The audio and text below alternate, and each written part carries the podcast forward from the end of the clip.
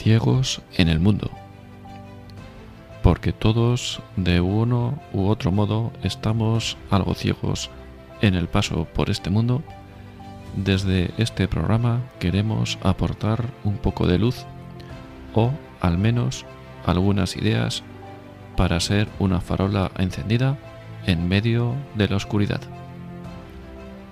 Dirigido por Arturo Fernández.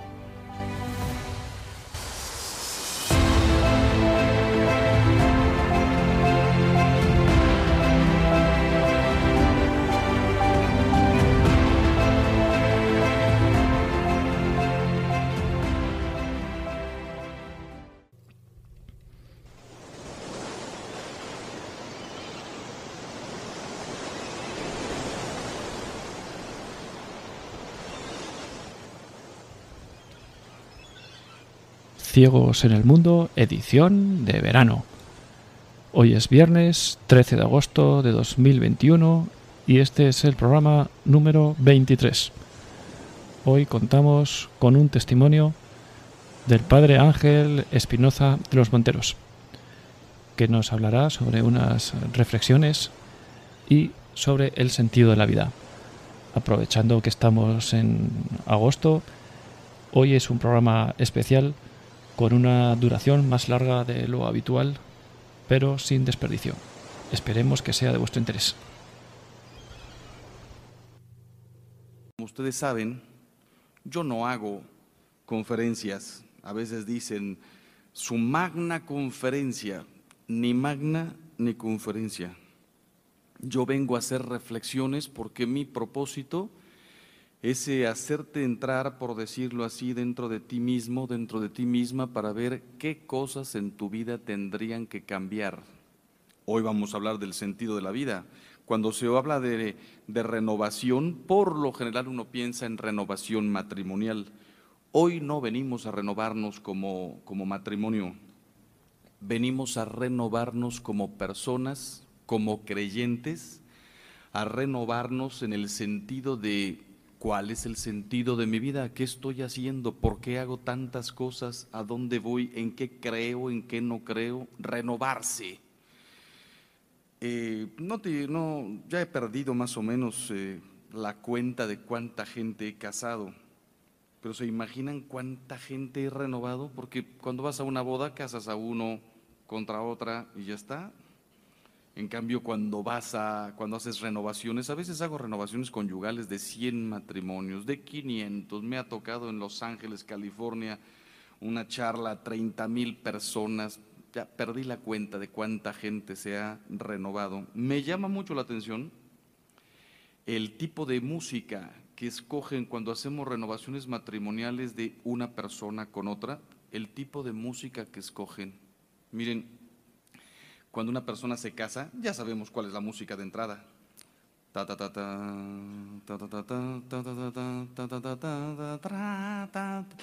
Yo me los quedo viendo ahí detrás del altar y digo, no llevan ni medio minuto juntos y ya les estamos tocando una marcha triunfal.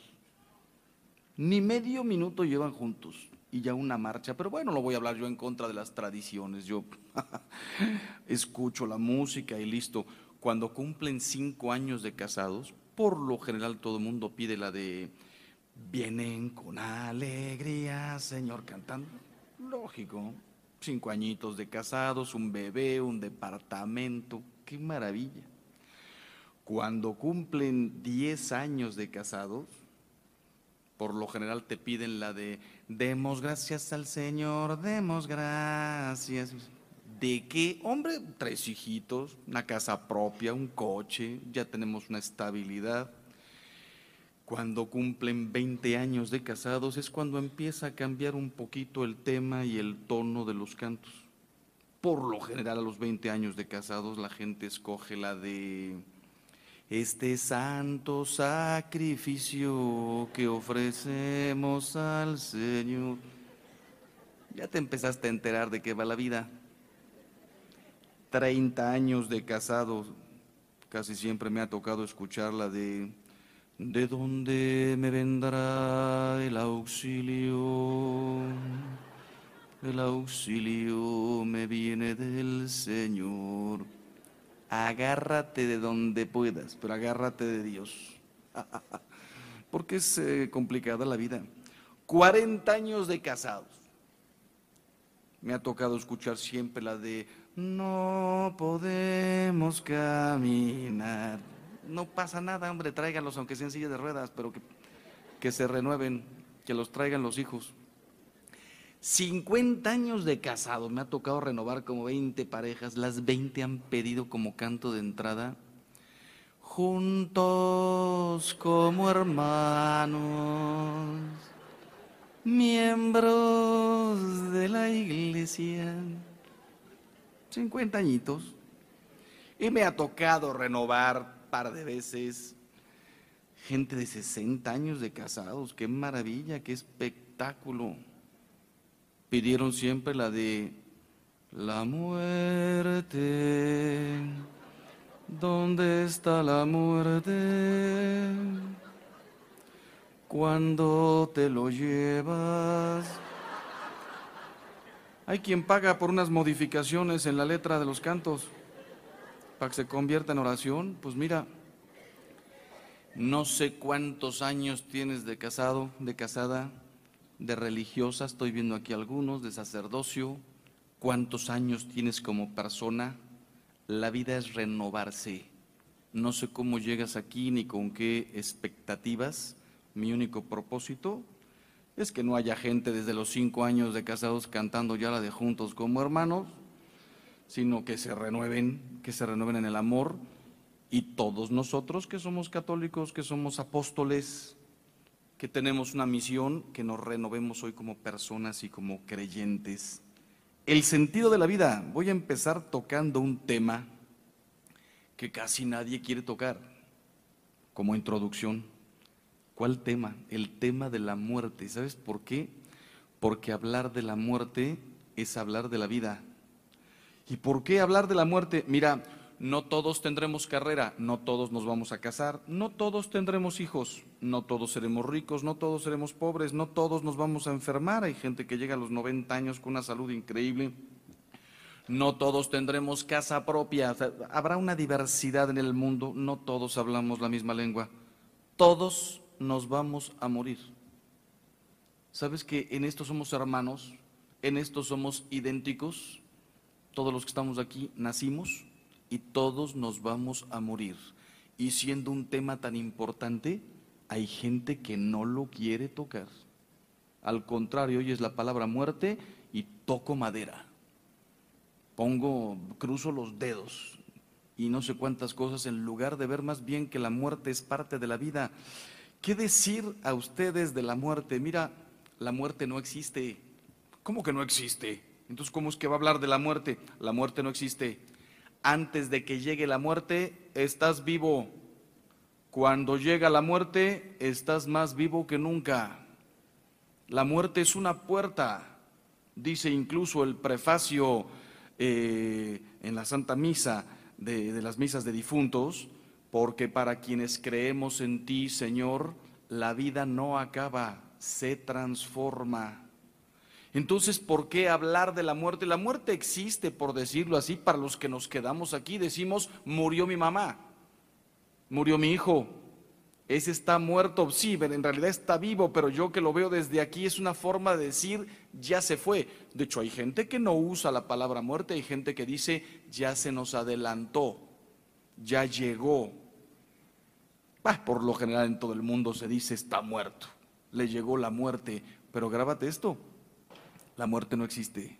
Antes de que llegue estás vivo y cuando llegue estás más vivo que nunca. Y entonces, ¿qué decir de la muerte? Hablar de la muerte es hablar de la vida. Yo voy a usar la palabra muerte, pero vas a ver que en realidad te estoy hablando de la vida y por tanto del sentido de la vida. ¿Qué decir de la muerte? La muerte tiene cuatro certezas, tres incertezas. Hay tres tipos de muerte y un propósito. ¿Cuáles son las cuatro certezas? Primera, todos nos vamos a morir. Algunos pensarán, uy padre, qué bueno que nos lo dijo porque no lo sabíamos. claro que lo sabías, ¿sabes por qué te lo recuerdo? porque muchos de nosotros vivimos como si no fuéramos a morir. Se mueren todos menos yo. Yo controlo mi salud, no manejo rápido, nunca me subo a aviones, me acaban de hacer un chequeo, me lo hago cada año, tengo controlada mi presión, como saludable, todos se mueren menos yo, no me digas. Y como todos se mueren menos yo, vivo como quiero, hago lo que me da la gana con mi vida, como si no estuviera expuesto a que un accidente, un infarto, un problema, en cualquier momento me voy. Que no se te olvide, todos nos vamos a morir. Tú también, yo también. Segunda certeza, la muerte llega solamente una vez. Padre, qué bueno que nos lo dijo, porque no lo sabíamos. Sí lo sabías, pero ¿sabes qué cosa a lo mejor no sabías? Que la mitad de la humanidad cree en la reencarnación la mitad. Si dijeras, hay por ahí un grupo como de cuatro millones de gentes que creen en la, reencarnación, somos, parece ser que seis mil millones de personas. Tres mil creen en la reencarnación. Budistas, hinduistas, shintoístas, ahí en el oriente, muchísima. Y ya se ha pasado un poco también a países como Estados Unidos, ¿no? que a mí me matan de risa. ¿En qué sentido? Alguien me platicó, no estoy seguro si es Brad Pitt y Angelina Jolie, pero parece que sí son ellos. Eh, Brad Pitt hizo la película de siete años en el Tíbet, algo así, ¿no? Pero bueno, independientemente que sean ellos o no, eh, les preguntaron, ¿y ustedes americanos por qué creen en la reencarnación? O más bien, ¿por qué se hicieron budistas? Y dice, para llegar a esta situación del karma, eh, llegar a no desear nada. Para eso me hice budista. Yo le diría a Brad Pitt, mira, si yo tuviera tu helicóptero, tus dos aviones, tu, yate y tus 200 millones de dólares en el banco, yo tampoco desearía nada absolutamente.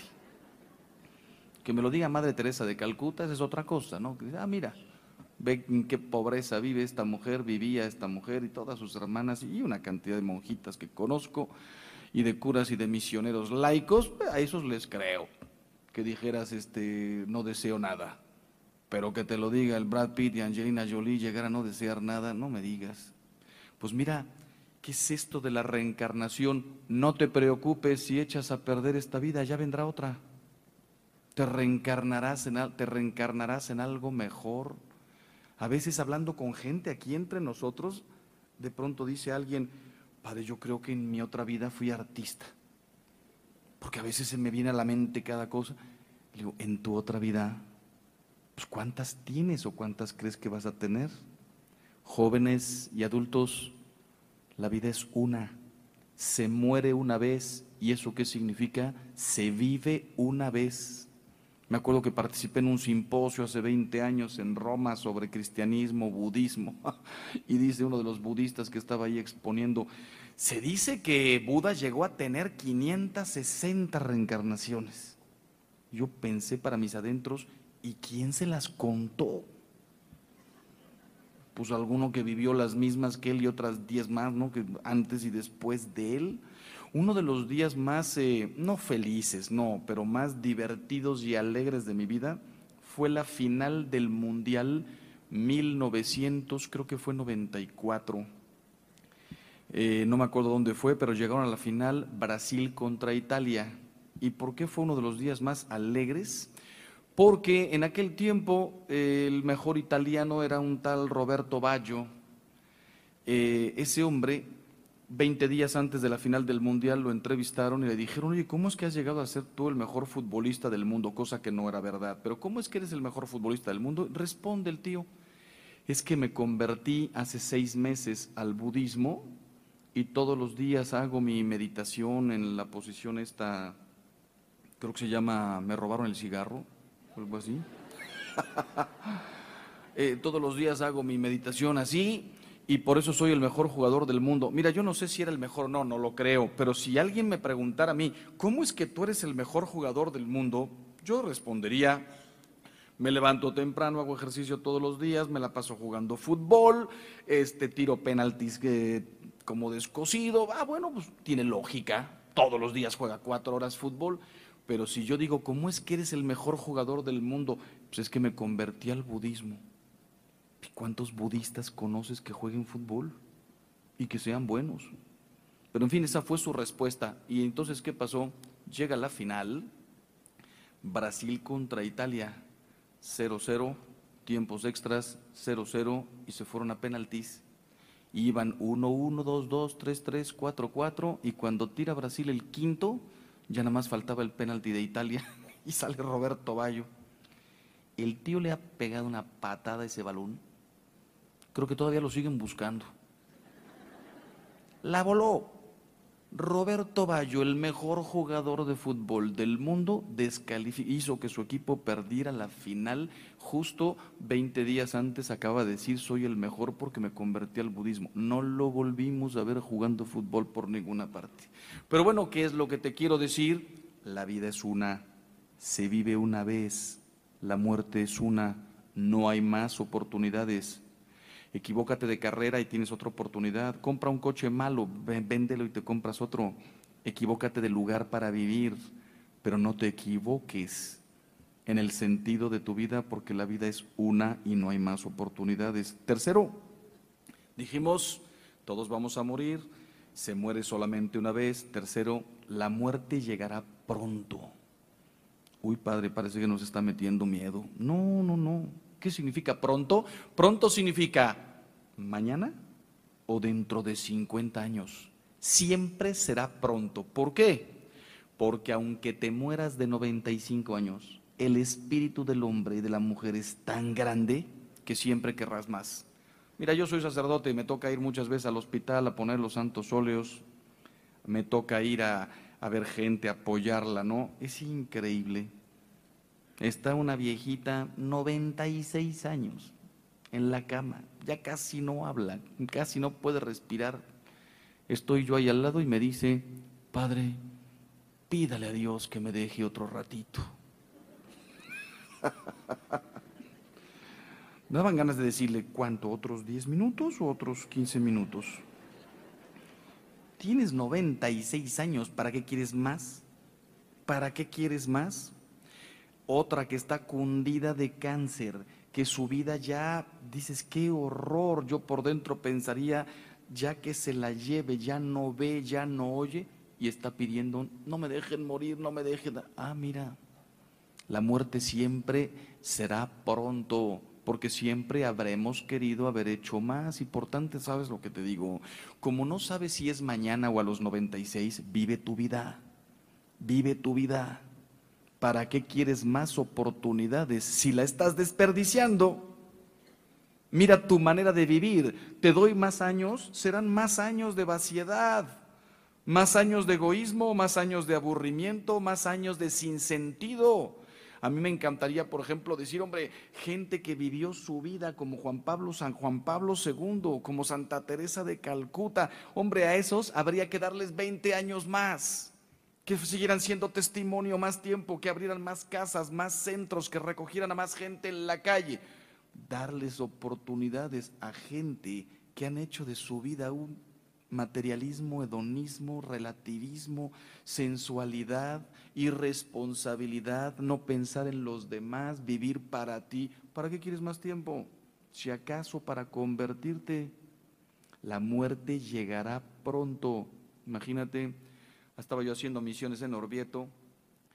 Me llama una señora por teléfono, padre, ¿puede venir por favor a la casa a ponerle los santos óleos a mi mamá? Y voy para allá. Llego, toco la puerta, me abre la puerta una señora de unos 80 años. Le digo, buenas tardes señora, vengo a poner los santos óleos. Y me dice, a mí no, a mi mamá. Y digo, madre mía, ¿cómo estará esta señora? Entro al segundo piso y me encuentro a la mujer más anciana que yo personalmente he visto en mi vida. 100 años cumplidos o 101. Pero lo increíble es que estaban ahí las tres hijas, 80, 78, 82, y los tres yernos, pónganle a cada hombre par de años mayor que su respectiva eh, esposa. Esa casa era un museo. Todavía me pregunto cómo me dejaron entrar sin pagar. Cuando llega el momento en que le tengo que poner los óleos a la señora, Dice el rito, te pedimos Señor que nuestra hermana pronto se recupere y vuelva al trabajo. Yo la veo y digo, Señor, que ni se recupere y que no vuelva a trabajar en toda su vida. Si está en paz contigo, llévatela cuanto antes. Y le puse los óleos. Al terminar, se me acerca, bueno, junto a los seis y les digo, oigan, no pedí ni salud ni trabajo. Pedí que si está en paz, si está preparada, se la lleve cuanto antes. Los seis me hacen así, sí, padre, qué barbaridad. No se imagina lo que estamos viviendo con ella y lo que ella está sufriendo. Cuando ya me voy a la parroquia, a la hora y media suena el teléfono. Padre, ¿puede regresar? Acaba de morir mi mamá. Voy a la casa, hicimos ahí un rito especial, era Viernes Santo, no se podía celebrar misa. Cuando termino todo, se me acerca uno de los yernos y me dice, Padre, qué impresionante la eficacia del sacramento. Me dice, yo todavía estoy casado con esa. ¿No le sobró un poco del aceitito que le puso a mi suegra? Le digo, desgraciado, tráeme a tu vieja. Me dice, no, no, no, ni se le acerque, ni me la toque, no me quite lo único que tengo. Pues bueno, ¿por qué les cuento esto? La muerte llegará pronto. Me da lo mismo si es mañana o a los 90. Vive tu vida. Cada minuto que se va. ¿Sabes qué, con qué, qué significa renovarse hoy? Tendrías que salir de aquí, si estás casado, diciendo, voy a amar más a mi mujer porque me puedo ir pasado mañana voy a querer más a mi marido, lo voy a tratar mejor. Si tienes hijos, voy a compartir más con ellos, no con aparatos, aparatos, no hemos inventado una comunicación, les voy a dedicar más tiempo. Tienes que salir de aquí como persona diciendo, me voy a acercar más a Dios. ¿Por qué voy a misa solamente una vez a la semana, el domingo? Si puedo gozar de Dios ya en esta vida diario, ¿por qué no rezo más? ¿Por qué no voy preparando mi muerte, es decir, mi encuentro definitivo con mi Señor, con una vida santa, con una vida de oración, con una vida de Eucaristía? ¿Por qué no rezo el rosario más? ¿Por qué no me agarro de la coronilla de la misericordia todos los días para que Dios se encuentre con la gente más preparada, para que tenga misericordia de nosotros? Ah, vivir la vida. Y cuarta, certeza, la muerte despoja de todo de todo, de todo lo que tienes, hasta de las cosas más buenas y más santas. Mi marido, hasta ese se queda. No te lo lleves, se queda aquí. Tus hijos, qué preciosidad, mis cuatro hijos, te vas solo, sola a la muerte. Mira, ¿qué significa despoja de todo? Yo tuve la oportunidad de hacer una peregrinación hace como 15 años a Tierra Santa, Egipto, Fuimos al monte Sinaí y pues bueno, entrando en Egipto, estando en Egipto entramos a las pirámides, me acuerdo, ¿no? La pirámide más grande, la de Keops. Un túnel en el centro, íbamos casi en cuclillas y cuando llegas al final, ¿qué te encuentras? Un cuartito de 5 metros por 5 metros, no más, completamente vacío. Había ahí dentro nada más un sarcófago sin tapa. Pasó por ahí Napoleón y se llevó hasta la momia. El pobre faraón está colgado con cuatro alfileres en algún museo, en el Louvre o en el British Museum, no sé. Mira, mientras estaban construyendo esas pirámides hace dos mil años o tres mil años, Cristo hace dos mil años estaba diciendo, atesora tesoros para el cielo, a donde no llega ni el ladrón ni la polilla. No atesoréis tesoros aquí en la tierra porque llega el ladrón y llega la polilla y se lo lleva todo. Mientras Jesús estaba diciendo eso, Ramsés II o tercero estaba construyéndose la pirámide más grande del mundo, que es su sarcófago. Una pirámide es una tumba. ¿Quién le iba a decir a este hombre Saben cómo enterraban a los egipcios, ¿verdad? Con todos sus juguetes, con todos sus, sus perros, sus buitres, sus águilas, oro, plata, alabastro, coronas, eh, todo, ¿no? Porque la momia salía de noche, el alma de la momia, y, veía sus pinturas y sus juguetes y toda la cuestión. Pues bueno, mientras Jesús decía eso hace dos mil años, Ramsés estaba haciendo la pirámide más grande del mundo y llenándola de oro y de alabastro y de todo. ¿Quién le iba a decir a este hombre que iba a pasar por ahí Napoleón? dos mil años después, y se iba a ventilar todo, ¿sabes qué es lo único que nadie te puede quitar? los actos de amor que hayas hecho. ¿Sabes qué es vivir la vida? Amar. Eso no te lo quita nadie. Mi papá ya murió hace 34 años. Su reloj, su coche, su ropa, sus zapatos debe ser ahora basura, todo. Los actos de amor que hizo conmigo, su ejemplo, lo que me dio, no se lo quita nadie. Lo único que te llevas a la otra vida es todo el amor que le hayas metido a esta vida. Y lo único que dejas en esta vida es todo el amor que hayas tenido. ¿Cuánta viuda conozco yo que mi marido, padre, el hombre más bueno del mundo, más santo, era un tipazo, me, me hizo la vida, me llenó la vida. Mi mujer, padre, me volvería a casar con ella. En cambio, ¿cuántos otros dicen, mire, padre, qué bueno que se fue, que Dios lo tenga en su gloria. Uy, imagínense los sacerdotes, los líos en que nos metemos cuando nos piden misas de difuntos. Llegas a la sacristía, si conoces a la persona no hay tanto problema, pero si no la conoces, pues llegas a la sacristía un momentito antes para preguntarle a la familia cómo era el muerto, la muerta. Cada vez que yo pregunto eso pueden pasar tres cosas. Una, que te digan, padre era un santazo, una santaza, que era realmente una persona. ¿Qué haces en la homilía? lo beatificas, lo canonizas, mucho incienso, casi casi al final ya hasta repartes la estampita. Segundo caso, ¿cómo era? Pues padre, ¿qué quiere que le diga? Medio medio. Era buena gente, pero me hizo dos o tres. ¿Qué haces en la homilía? Pues no lo beatificas, no lo canonizas, poco incienso. medio lo abandonas así entre el discurso, la misericordia de Dios, que baje una mano y que lo jale y ya está, ¿no? Pero qué horror cuando dices, ¿cómo era el difunto? Padre, era un sinvergüenza.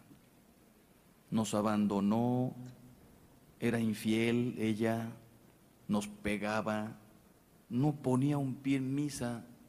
No recuerdo haberlo visto confesándose los últimos 30 años. ¿Qué haces en la homilía? Es cuando yo aprovecho para hablar de fútbol y de política. No es cierto tampoco. Lo abandonas a la misericordia de Dios, Dios es más grande que nosotros, pero qué horror. Tengo un compañero que se le olvidó preguntar quién era el difunto, llegó, llegó dos minutos tarde y no le quedó más que salir, se fijó en el nombre y dice, pues mira, estamos aquí para darle el último adiós a Antonio, padre de familia, hermano, esposo fiel, un hombre que supo llenarle la vida a fulanita. La mujer ahí en primera fila le da un codazo a su hijo y le dice, oye, vete a asomar a la caja a ver si el que está ahí dentro es tu papá. Creo que nos equivocamos de entierro. Qué horror que te toque esa situación. Pues mira, no se te olvide. La muerte despoja de todo. Te llevas el amor que pusiste y dejas el amor que diste. Segundo, la muerte tiene tres incertezas. Ya dijimos cuatro certezas. ¿Cuáles son las incertezas? No sabemos cómo, no sabemos dónde y no sabemos cuándo. Primera, no sabemos cuándo. Pues no que pronto, sí, pero pronto es mañana o dentro de 50 años. Y es un problema no saber cuándo, pero también es bueno. Imagínate que todos naciéramos ya aquí con la fecha de caducidad aquí atrás en la oreja. Si yo supiera que voy a vivir 95 años y que supiera cuándo me voy a morir, a lo mejor sería un desgraciado. Mujeriego, ladrón, eh, peleonero, hipócrita, déspota. Ah, pero una semanita antes, la coronilla de la misericordia todo el día. Así seríamos. En lugar de decir, a ver cómo vivo mi vida mejor, a ver cómo me reviento todo lo que pueda en esta vida, y la última semanita una conversión de esas espectaculares. No existe esto, no existe. Vas a morir como hayas vivido. Como hayas vivido. Poca gente realmente experimenta una conversión así impresionante antes de morir. O te conviertes en vida o vas a morir como viviste. Entonces no sabemos cuándo. Y esto es tremendo, ¿eh? Un día estaba yo diciendo estas cosas y al salir atropellaron a una persona. Ahí se las paso al costo nomás para que se fijen bien por dónde salen hoy. Segundo, no sabemos dónde. ¿Para qué importa dónde? Sí importa. No es lo mismo morir en un hospital rodeado de tus amistades, de tu mujer, tu marido, en tu cama, en tu casa, tranquilísimo. Imagínate morirte en un accidente fuera. Se acaba de morir un, un, conocido mío, no digo un amigo, pero un conocido en Madrid. Fue a hacer negocios, se murió allá. Imagínate el rollazo. Tuvieron que avisar a la mujer, los hijos, aviones, todos ir hasta allá, traer el cuerpo. No es lo mismo. ¿Qué es lo que te quiero decir? No te salgas de tu casa sin estar en paz con todos. A lo mejor no vas a regresar. No quiero ser dramático, pero a lo mejor no vas a regresar. Imagínate que te recuerde tu esposa, tus últimas palabras fueron saliendo de casa, eres una idiota. Fue lo último que me dijo. y no lo volví a ver. Se murió justo cuando estábamos peleados, estábamos separados mi hijo se había marchado de la casa. Mi hermana y yo no nos hablábamos. No sabes dónde, así que cuidado. No se trata de decir, yo me cuido, yo no salgo mucho a la calle, te puedes morir en tu cama. Tercero, bueno, mira, decía yo, no te salgas sin estar en paz. ¿Quieres un propósito de esta charla? No te salgas jamás de tu casa sin darle un beso a tu marido a tu mujer. Nunca te salgas. ¿Cómo que gritas desde la desde la pieza de abajo, nos vemos, chao, no vengo a comer, me hablas, baja, sube a darle un beso, que lo último que vean marido y mujer antes de salir de su casa sea sus labios, sus, sus ojos, su mirada, sus mejillas, sus bigototes, me refiero a los de él, lo último antes de salirme de mi casa, tu mirada, siempre en paz, ¿qué es lo que te quiero decir? No sabemos dónde, vive en paz y en amor con todos. Y última, no sabemos cómo. Pero cuando digo cómo, no me refiero a avión, accidente, inflamado, ahogado, cáncer. No, eso nada más faltaba que nos pongamos ahora a reflexionar cómo vamos a morir. No. Cuando digo cómo, me refiero simplemente a muerte repentina o una larga enfermedad. A veces uno oye cada cosa. Me dice una señora, padre, la muerte de mi hijo fue muy bonita. porque Iba en su moto, un camión se salió de la, de la carretera, se le puso delante, choque de frente, le estalló el cerebro ahí en el camión y le digo, ¿y qué tiene de bonita esa muerte? Padre, me dijeron los dos médicos que lo vieron que ni se enteró, o sea, estalló, cero dolor, no supo que se estaba muriendo, o sea, se despertó del otro lado. Digo, no, perdóname, yo prefiero estar tres meses en cama con un dolor tremendo de estómago, pero recibir diario la Eucaristía, rezar en la coronilla, la misericordia, mi rosario, despedirme, poner mis papeles en paz, no me refiero a mi herencia, que además yo no tengo, mis papeles, mi, mi alma, mi corazón, pedir perdón si tengo que pedir perdón, perdonar si alguien me pidiera perdón, no sabemos cómo. Y si a ti te tocara muerte, eh, improvisa. Y si te fueras tú en un en, este, en, este, en estos 20 días llevamos tres accidentes de avión, en cada, digo accidentes, no sabemos si eh, ataques o qué, cada avión 250 personas que en un segundito desaparecen. ¿Cómo te vas a ir de este mundo al otro? Ah, yo me acuerdo, la muerte de mi abuelito, preciosa, se quedó dormidito el problema fue para los otros tres que venían en el coche que murieron gritando, despierta, desgraciado. no es cierto. Dormidito en su cama, sí, después de una larga enfermedad. Ah, es otra cosa, ¿eh? No sabes cómo. Por tanto, ¿a qué te estoy invitando? Vive en gracia. Vive en gracia. Qué maravilla vivir con esta conciencia. Que el Señor me llame cuando quiera tengo mis defectos, no te estoy diciendo que soy la perfección, no. Herimos sin darnos cuenta, tenemos problemas, eh, llegamos impuntuales, ofendemos a los demás, nos descuidamos, sí, esto es lo normal, pero ¿qué significa vivir en gracia? Acércate a la confesión, confiésate cada 15 días, cada mes máximo, si necesitas antes, antes, reza, rosario, coronilla, Eucaristía, confesión, evangelio, que el día que Dios te llame digas, bendito sea Dios, estoy preparado. ¿Sabes a mí cuántas veces me ha tocado ver gente muriendo con una angustia? Me agarran de la mano, Padre, no me puedo morir, no estoy preparado. ¿Por qué? Padre, no amo a Dios. Si me lleva ahorita, ¿cómo me encuentra? El sentido de la vida. Tercer punto, tres tipos de muertes.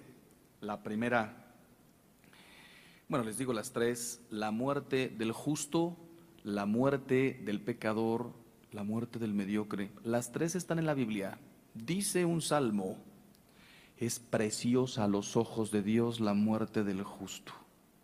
A veces oímos la palabra muerte y decimos, no, te toco madera. No, para Dios es preciosa la muerte del justo a los ojos de Dios. ¿Por qué preciosa? Porque la muerte es una puerta. Abriste y ahora sí ya estás en el verdadero sentido de la vida. Qué maravilla. Qué maravilla. Y no dice la muerte del santo, la muerte del justo. ¿Qué diferencia hay entre santo y justo? En esta vida no hay santos. Los santos los hacemos nosotros cinco años después de que mueren. Ahora sí, si aparece el milagro. Hay gente que decía, Teresa de Calcuta, no hombre, no, beatifiquen la mañana. San Juan Pablo II, santo súbito. No, súbito nada, después de cinco años. ¿Por qué? Ah, la iglesia tiene procesos. En esta vida no se te pide que seas santo, que seas justo. Dice el Evangelio José no quiso repudiar a María cuando la sorprendió que estaba embarazada, porque era un hombre justo, no dice santo. Hasta San José en esta vida era justo. Dios nos dice, sed santos como yo soy santo. Pero ¿quién de nosotros puede decir, sabes que yo soy santo? No, pues ya, ya, ya no lo fuiste.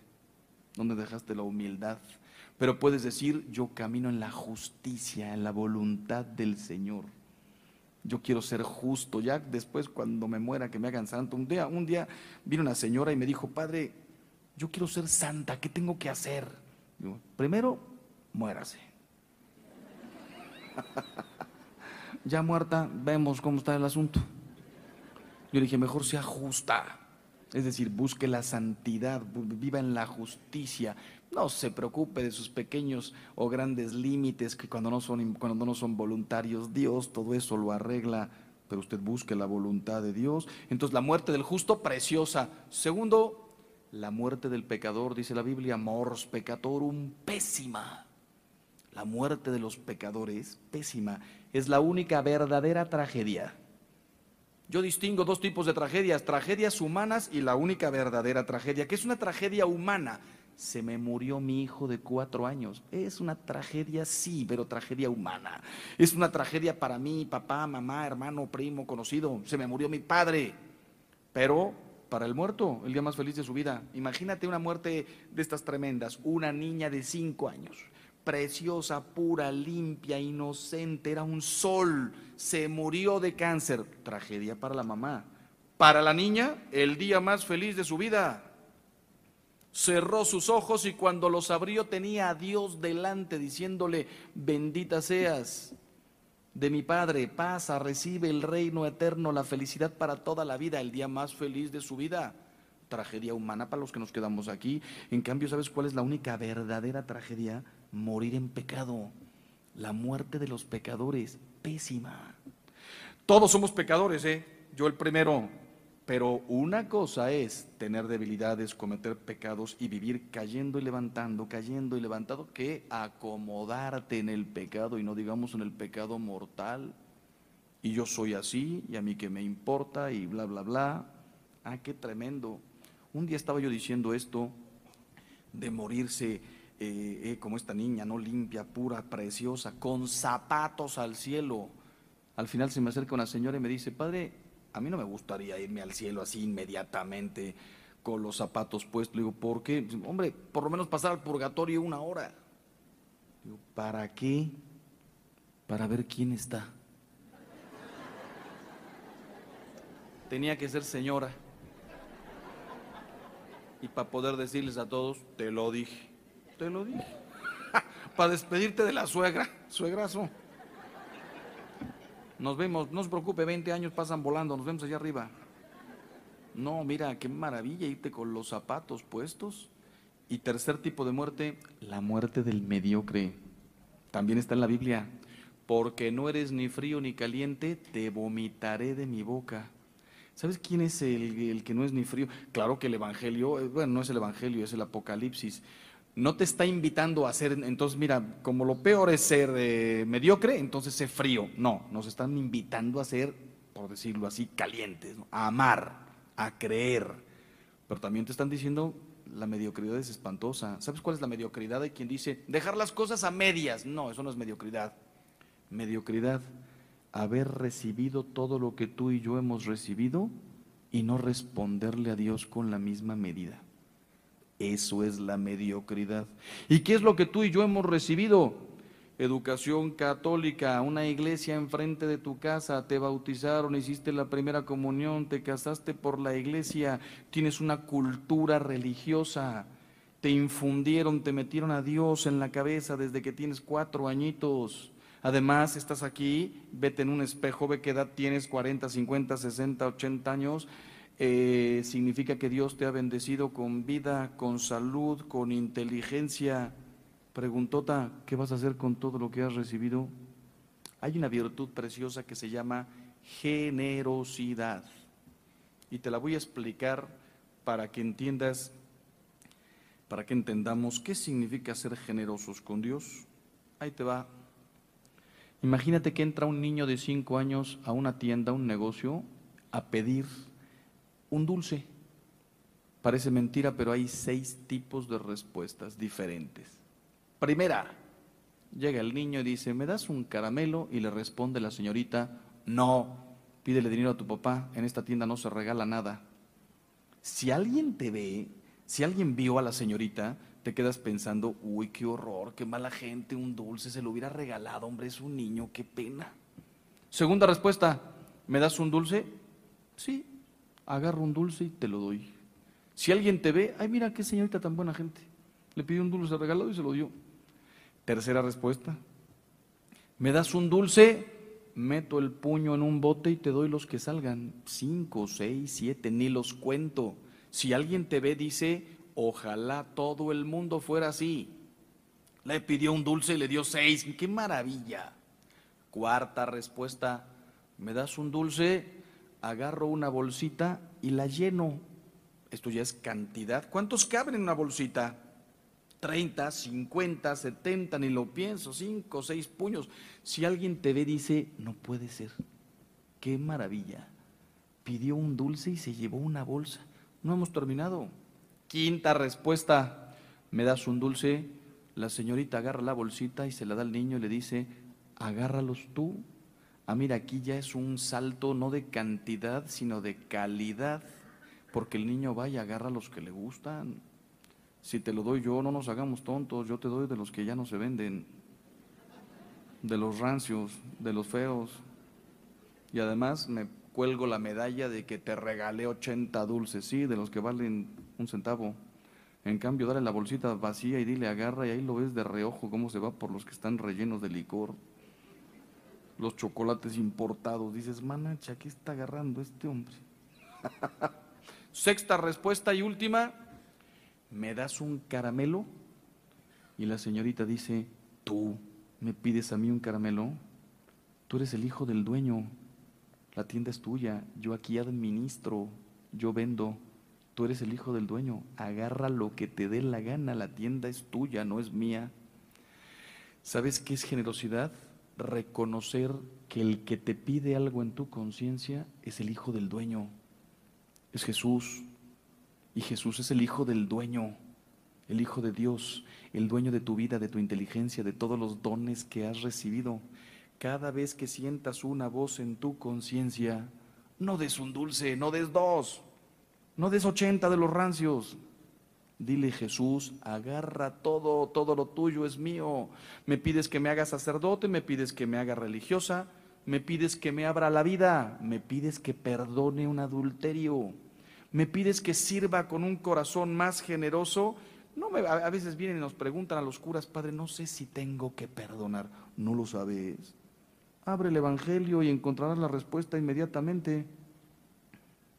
Pero hay gente que no reza y por tanto estas cosas no las sabe. O hay gente que reza mal, como ese que me dice un día, Padre, yo cuando quiero rezar abro el Evangelio, pongo el dedo y ahí en lo que pique lo leo y a ver qué es el mensaje que Dios tiene para mí ese día. Digo, no me digas, así de fácil.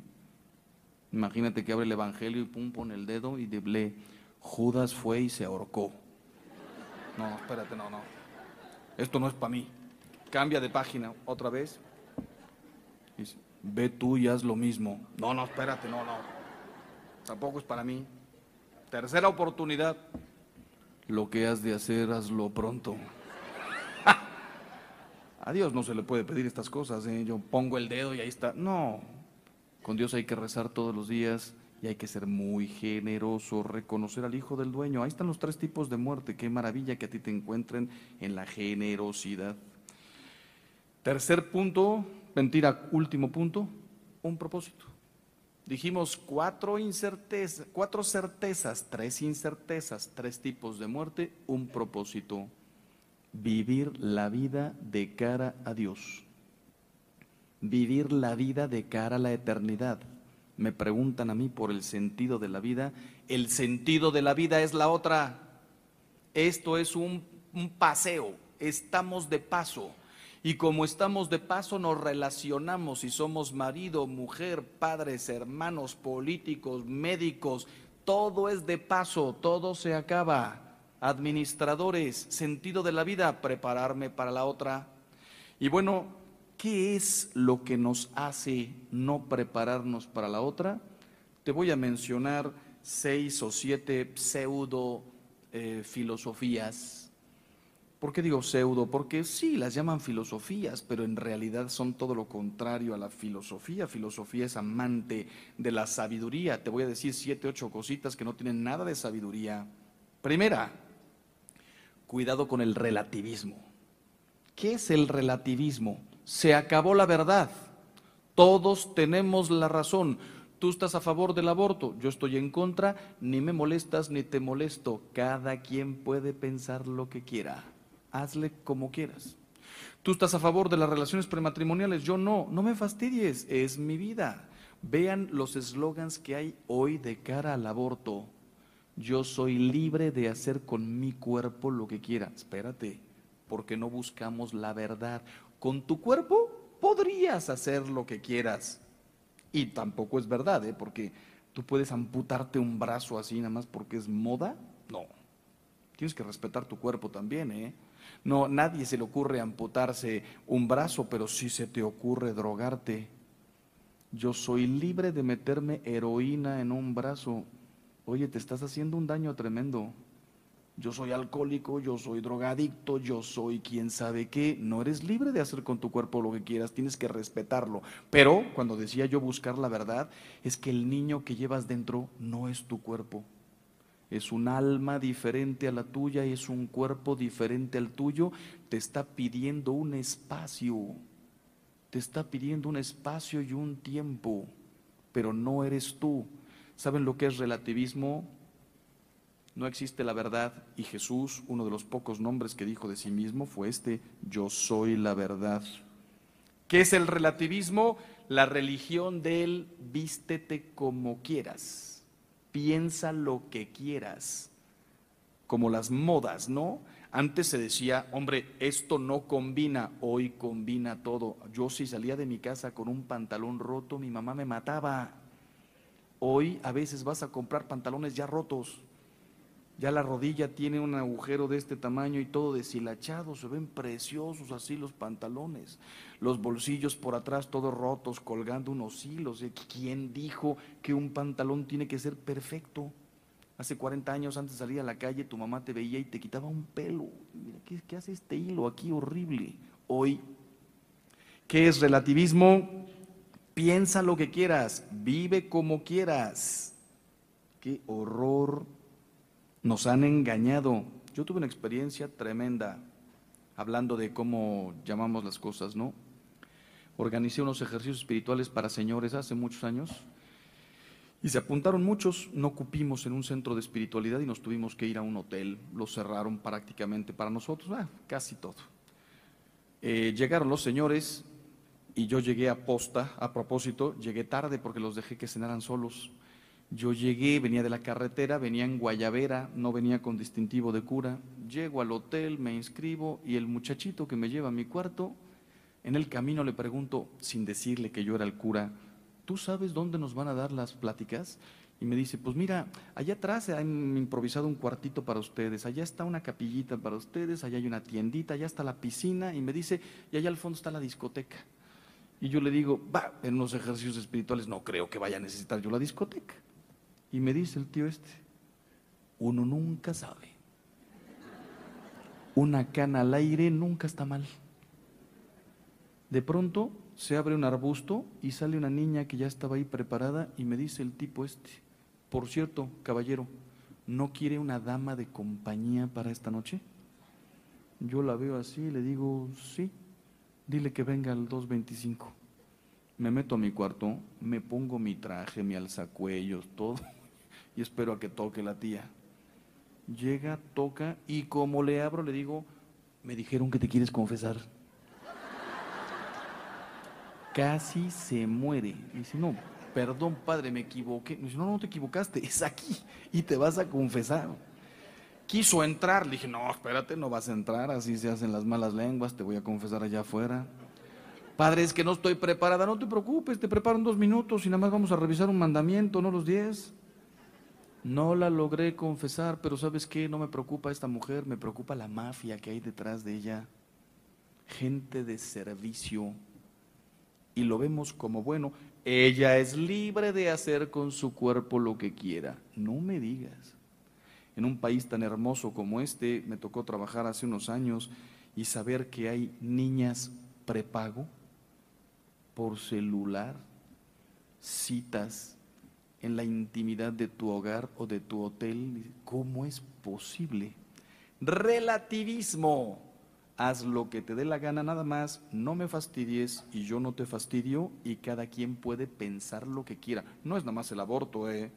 Aborto, prostitución, pornografía, la guerra, la droga, el tema de los homosexuales. Fíjate qué tremendo. Cuando yo era niño, no, era un tema que ni se tocaba. Ahora pregúntale a un adolescente de 17, 18 años, ¿qué piensas de dos hombres que se quieran y que se quieran casar? A mí me han respondido, si se quieren, si se aman. Mejor dos hombres felizmente casados que un hombre con una mujer que no se quieren. Ahí con ese argumento crees que ya me desbarataste. El otro día me llama un señor y me dice, padre, creo que tenemos que retocar un poquitín los diez mandamientos. Digo, ¿por qué? Pues porque el noveno mandamiento dice, no desearás la mujer de tu prójimo. Y yo le digo, ¿y? Pues padre, yo pondría, no desearás la mujer de tu prójimo, ni a tu prójimo, por si las dudas. ¿A qué hemos llegado a nombre del relativismo? Segundo, idealismo. ¿Qué es el idealismo?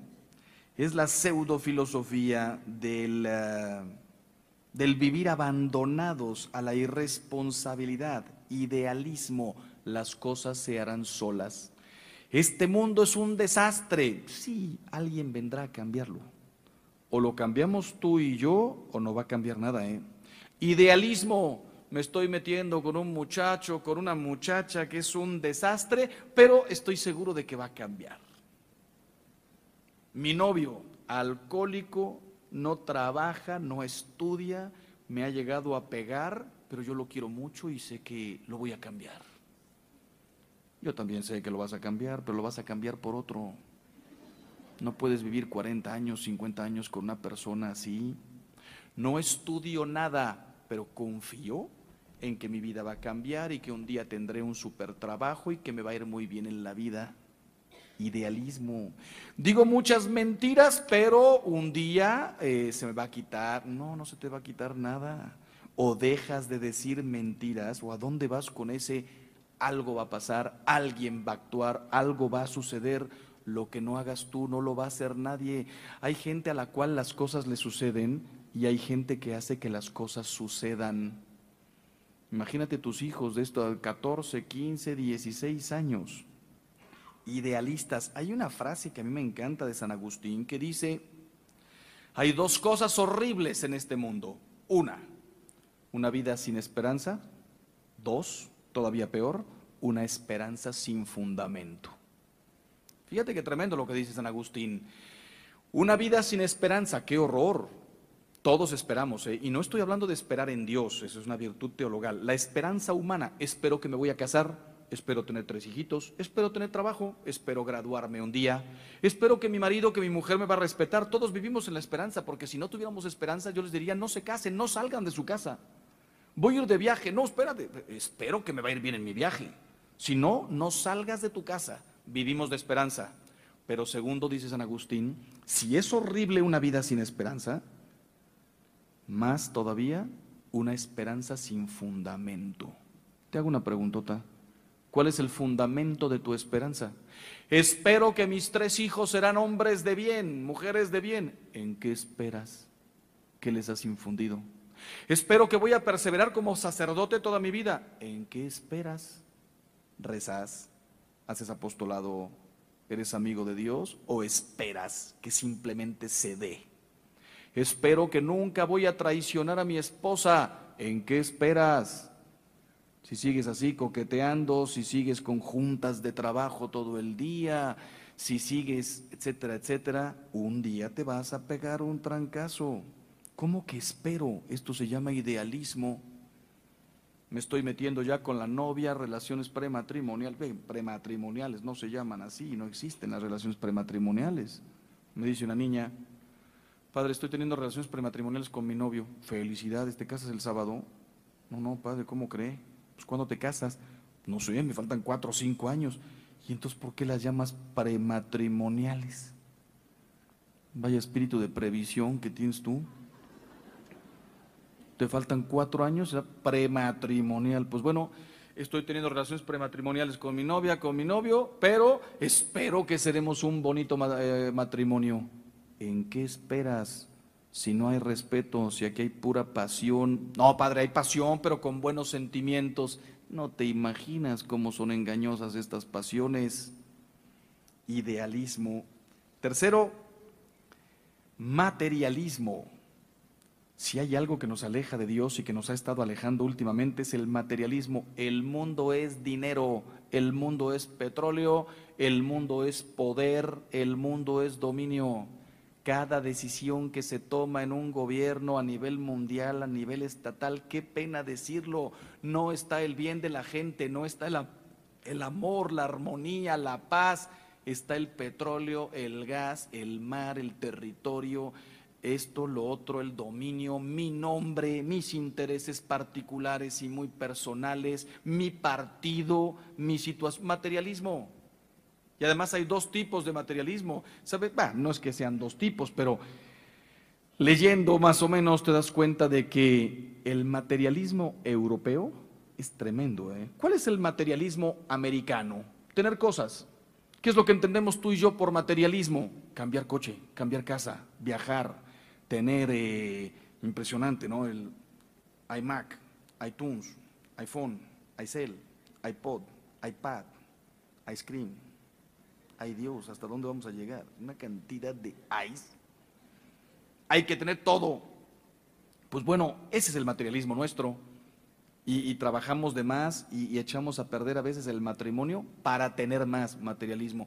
¿Cuál es el materialismo europeo? Dios no existe.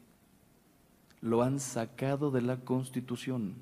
Nuestras raíces europeas no son cristianas. Pues, ¿Qué son? materialismo europeo. Si Dios no existe, fíjate, Solzhenitsyn vio cuando estaba en un gulag, eh, vio gente enterrar gente viva en el hielo para que murieran, pero para que murieran sufriendo, congelados y de hambre y asfixiados. Una cosa es pegarte un balazo, eso es la guerra, y otra cosa es enterrarte vivo en el hielo. Solzhenitsyn escribió en un libro, si Dios no existe, todo está permitido, hasta matar de esta manera a un hermano. No, y ha habido, ha habido torturas peores, ¿eh? si Dios no existe. Tú y yo no vamos a enterrar a nadie vivo en el hielo, pero si para ti y para mí Dios no existe, abortar, ser infiel, mentir, robar, abusar, traicionar. No hay nadie que me hable en mi conciencia. Todo depende de que me descubras tú o no. Yo puedo ser infiel mientras no me cache nadie. ¡Ah, qué maravilla! Fíjate, un día hablo con un señor y me dice, Padre, yo soy fiel, pero no exclusivo. Explícame esta distinción yo soy fiel, yo no voy a dejar a mi mujer jamás. Yo voy a vivir con ella toda la vida y le diré toda la vida que la amo. Lo que no quiere decir que un par de veces al año en alguno de mis viajecitos no pueda estar con una amiga. Pero esa amiga sabe que yo nunca voy a estar con ella porque yo soy un hombre fiel. Es decir, yo fidelidad a mi mujer, pero no tiene nada que ver la fidelidad con un par de canas al aire mensuales o anuales. Yo ese día llegué traumado a mi casa, a la sacristía, a revisar el manual, del, el, de los, el ritual de los sacramentos, y escribí con lápiz ahí donde dice, yo prometo serte fiel, puse coma y exclusivo, y amarte y respetarte todos los días de mi vida. Con estas distinciones que nos inventamos, dices, qué horror materialismo. Si Dios no existe, no te imaginas a dónde vas a llegar. Un día enciendo la tele y me sale un programa de National Geographic que me llamó tanto la atención, un reportaje sobre las víboras. Una víborita de este tamaño que su método de cacería es hipnotizar a la presa. Son siempre ranitas y animalitos de ese tamaño, ¿no? Pero lo que es increíble es que ves en la tele cómo se va acercando la víbora y la rana no se muere, no se mueve. ¿Se acuerdan de la película El libro de la selva, no? Que la víbora le cantaba a Mowgli, Trust in me, trust in me, lo estaba hipnotizando. Yo pensaba que era Walt Disney. Es la realidad. Hay un tipo de víbora que hipnotiza a sus víctimas. Y entonces, ¿qué pasa? Viene la víbora y la rana está aquí. Y yo en la televisión diciendo, salta, salta, casi muevo la tele. Llega la víbora, de pronto abre la boca y cuando muerde a la rana a mitad de la panza, la rana ya no más estira la pata, ya es muy tarde. La mitad del cuerpo dentro de la boca de la víbora y uno dice, ¿y por qué no se movió? Hipnotizada. ¿Sabes qué es el materialismo? Vivimos hipnotizados por el mundo. Y dices, ¿y por qué no saltas? Te está comiendo el mundo más dinero, más trabajo, más producción, descuidando familia, descuidándote a ti. Estás perdiendo tu salud. No sé si fue el Dalai Lama o quién es el que decía, dice, me impresionan algunos hombres. Desgastan y echan a perder su vida para conseguir mucho dinero y después se gastan todo su dinero para ver si pueden recuperar su vida. Hipnotizados, compra, diviértete, haz esto, haz lo otro Imagínense que saliéramos a la calle y nos encontráramos carteles que en lugar de decir compra, gasta, vende, dijeran ama. Sé fiel. Dirías, ¿quién organizó esta campaña? Está mal de la cabeza.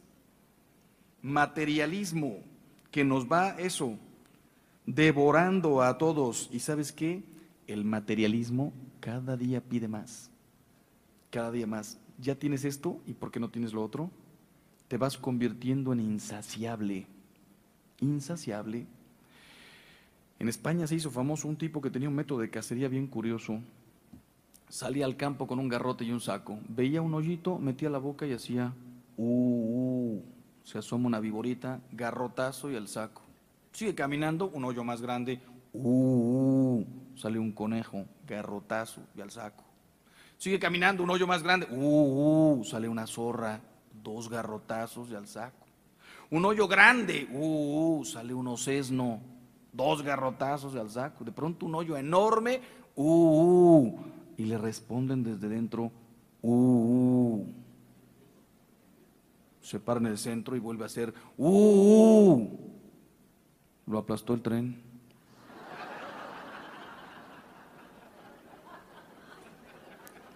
Mira, ¿sabes cuánta gente he visto yo atropellada, aplastada por el materialismo. Ya perdí a mi familia, pero tengo mucho dinero. Ya no me acuerdo si les conté hace unos años, aterricé en Dallas, Texas. y me vino a recoger un señor en el carro más genial que había visto yo en toda mi vida. Un jaguar del año, todo de piel, madera, pero tenía dos cosas espectaculares. Apenas nos subimos, la señora se pasó para atrás, yo adelante con el señor, y me dice el señor apenas arrancar, padre, ¿quiere un masajito en la espalda? ¿Y quién me lo va a dar, tú o tu mujer o qué? No, padre, el asiento del coche tiene unos rodillos. Y dije, pues échale para probar. Toca un botoncito y como estos sillones del aeropuerto, me empiezan aquí en la espalda a dar un masaje delicioso. Además, yo escogí el tiempo, la intensidad, la velocidad. Delicioso. A los cuatro minutos me dice el Señor, Padre, ¿quiere airecito por allá abajo? ¿Por dónde? Padre, todo el asiento está perforado y sale aire frío, porque aquí en Dallas te quedas pegado en el asiento, como no, no tengas esto, pues échale para probar. Me pone el aire, ¡qué delicia! Masajeado y con aire por abajo. Yo decía, que esto dure cuatro horas, quería yo. Cuando regresé a Roma, a mi porquería de carro del año de la pera, tuve que colgar en el asiento con un listón, tres piedras, y cuando manejo me voy masajeando así. Me compré un abanico de señora y me voy echando airecito así. Yo no tengo esa lana para comprarme ese carro. Pues bueno, hace un año y medio aterrizo en Dallas otra vez, lo llamo al tío, vente con tu vieja, vámonos a cenar, etcétera. Viene y viene solo. Digo, ¿y tu esposa? Padre, no se lo pude decir por teléfono, me divorcié hace un año y medio y nos estamos desbaratando por el avioncito que tengo aquí en el aeropuerto, por un barquito que tengo en Los Cabos, por eh, las tres casas que tengo, por unos 15 millones de dólares que es mi patrimonio y lo peor de todo, nos estamos desbaratando y haciendo pedazos por los hijos. El chiquito va y viene cada fin de semana, el grande está conmigo porque yo le pago la carrera.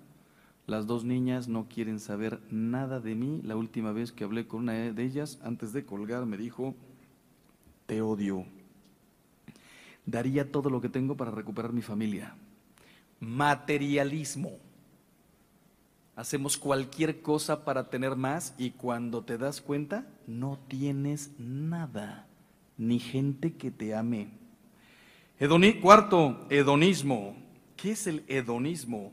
Cuando es primero la llamada del placer por encima del deber y de todo, el placer. ¿Qué es la vida? Pasarla bien. Para nuestros papás y nuestros abuelos no era así, ¿eh? la vida era el campo, la vida era el trabajo, la vida eran horas de esfuerzo, la vida era construir, vean las ciudades, ¿quién hizo todo? La vida era una batalla, era una lucha, era sobrevivencia. ¿Qué es la vida para muchos jóvenes hoy? La vida es pasarlo bien. Ya está prácticamente todo hecho.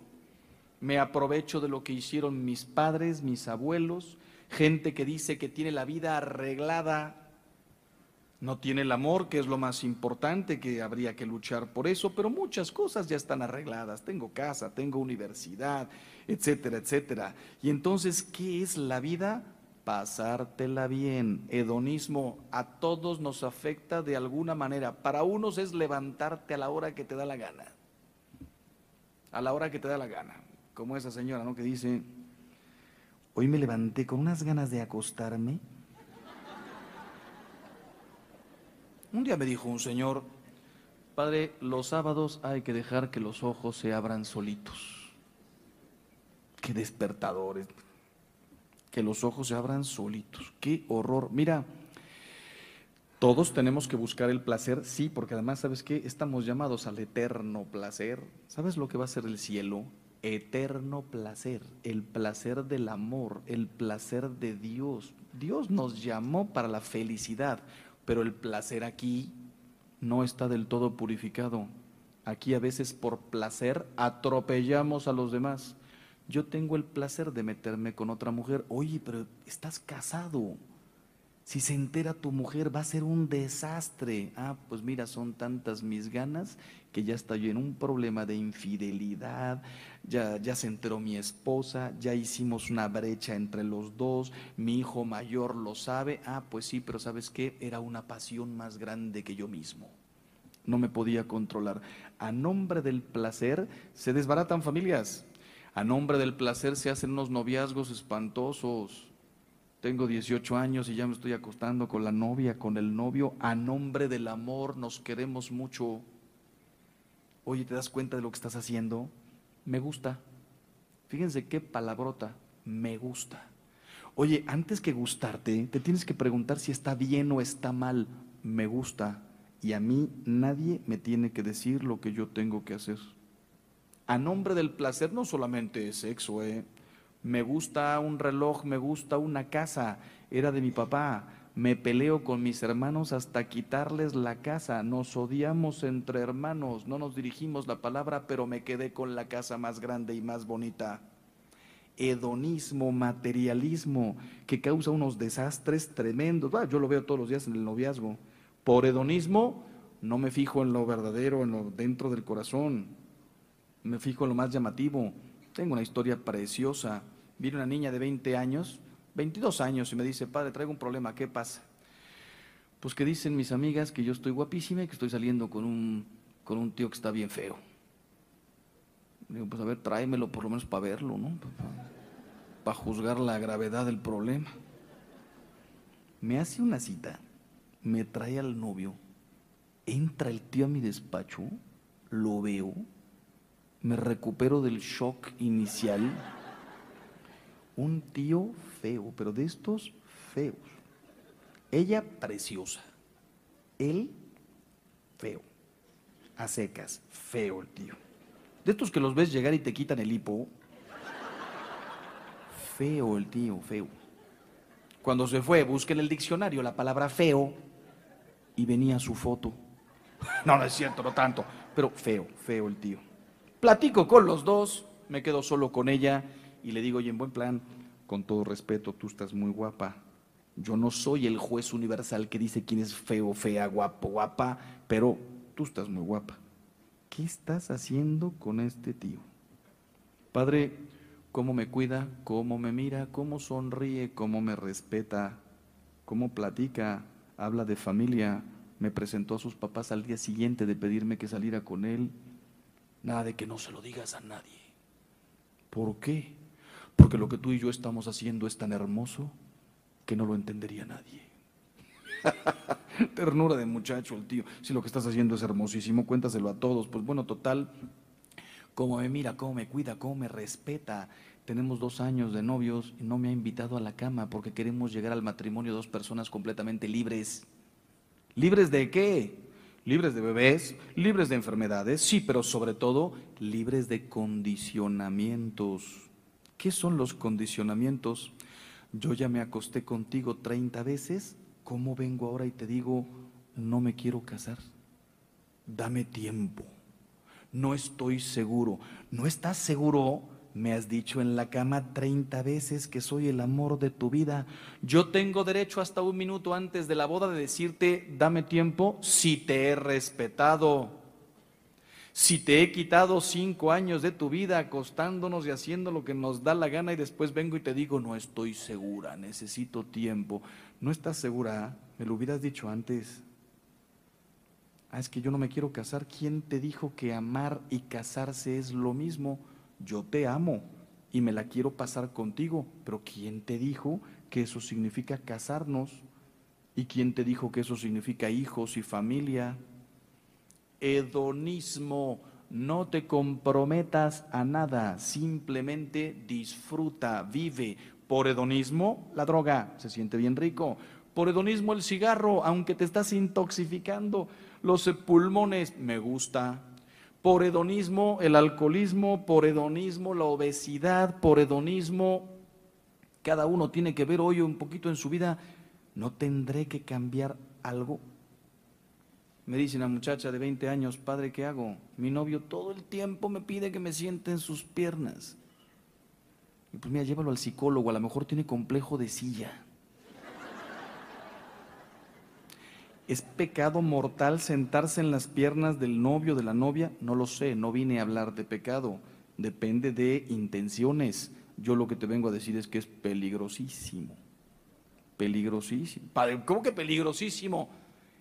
El cuerpo cada día pide más. Se comienza con esta caricia, con esta otra, con esta otra, te haces insaciable. ¿Quién dice que tú te frenas cuando tú quieres? No es cierto.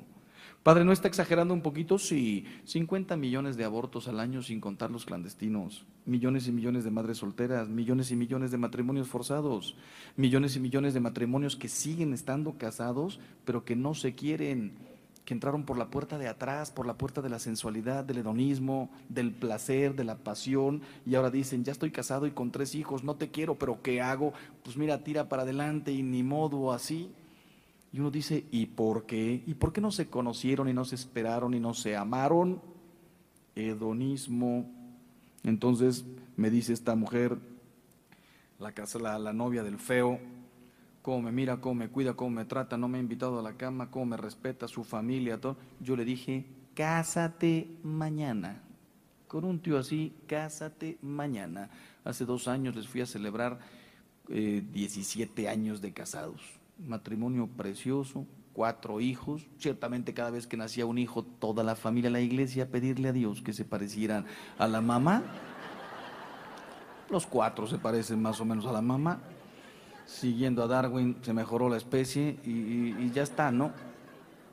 Conozco una cantidad de matrimonios de guapo con guapa y de rico con rica que dices, Dios mío, no te quiero decir que los feos son felices y se aman y los guapos no, te quiero decir, fíjate en lo de adentro. Lo mejor es lo de adentro. Me encanta esta frase. Lo mejor es lo de adentro. La dijo Jack el Destripador. lo mejor es lo de adentro.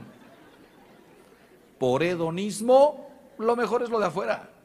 Mira, si no hay amor, no pasa nada. Lo importante es que la estamos pasando bien, ¿no? El amor llega solito después. No me digas. No llega nada. Quinto, atropellar la propia libertad al confundirla con el libertinaje. Esto se llama libertinaje y te voy a leer un, tres líneas de Nietzsche. Nietzsche dice, ¿no? Grande filósofo. Mira lo que dijo Nietzsche. Existe un feroz dragón llamado tú debes pero contra él, yo, el superhombre, arrojo las palabras yo quiero.